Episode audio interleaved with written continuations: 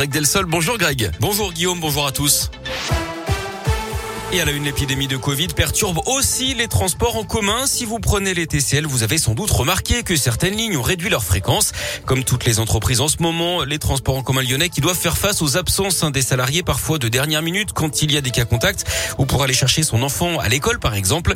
Chaque jour, 150 à 200 conducteurs sont ainsi concernés sur les 2700 que comptent les TCL.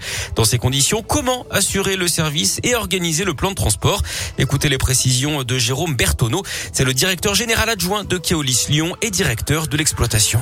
On adapte en fait les fréquences des lignes à la baisse pour avoir un service qui est moins bon que celui qu'on aurait habituellement, mais qui reste organisé. On regarde la fréquentation des différentes lignes. On va euh, par exemple euh, imaginer et mesurer les lignes où la fréquentation va être euh, plus faible du fait du renforcement du télétravail. Donc on va plutôt avoir tendance à baisser en priorité les lignes qui desservent les quartiers d'affaires plutôt que les lignes qui desservent les facultés ou les hôpitaux. On adapte vraiment euh, au cas par cas et évidemment à chaque fois, tous les jours, on va vérifier que euh, la, fréquentation réelle sur les lignes est celle qu'on avait prévue et que la fréquence qu'on met en place reste adaptée. Et en ce 10 janvier, l'offre de services dans les transports en commun lyonnais a baissé de 4 à 5 par rapport au mois de décembre, mais dans le même temps, la fréquentation a baissé de 25 par rapport à 2019. Vous retrouvez toutes les précisions sur radioscoop.com.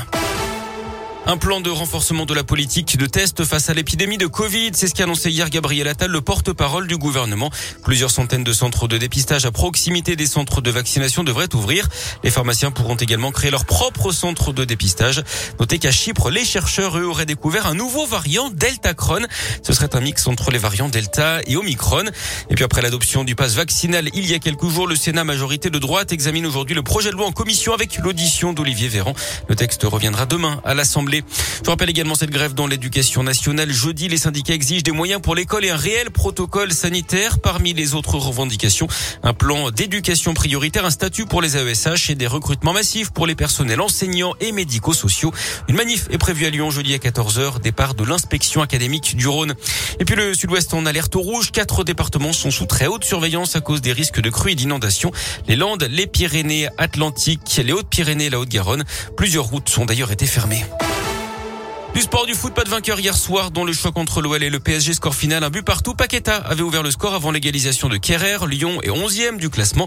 En basket, Lasvel a assuré un victoire 90 à 85 contre Cholet. Lasvel 7e. Et puis Georgie pour Novak Djokovic, le numéro mondial de tennis va devoir convaincre les autorités australiennes qu'il a eu le Covid en décembre et que ça suffit pour le dispenser de son obligation vaccinale pour l'Open d'Australie. Le Serbe qui assiste à son audience sur Internet depuis le centre de rétention pour étrangers de Melbourne où il est retenu depuis maintenant jeudi.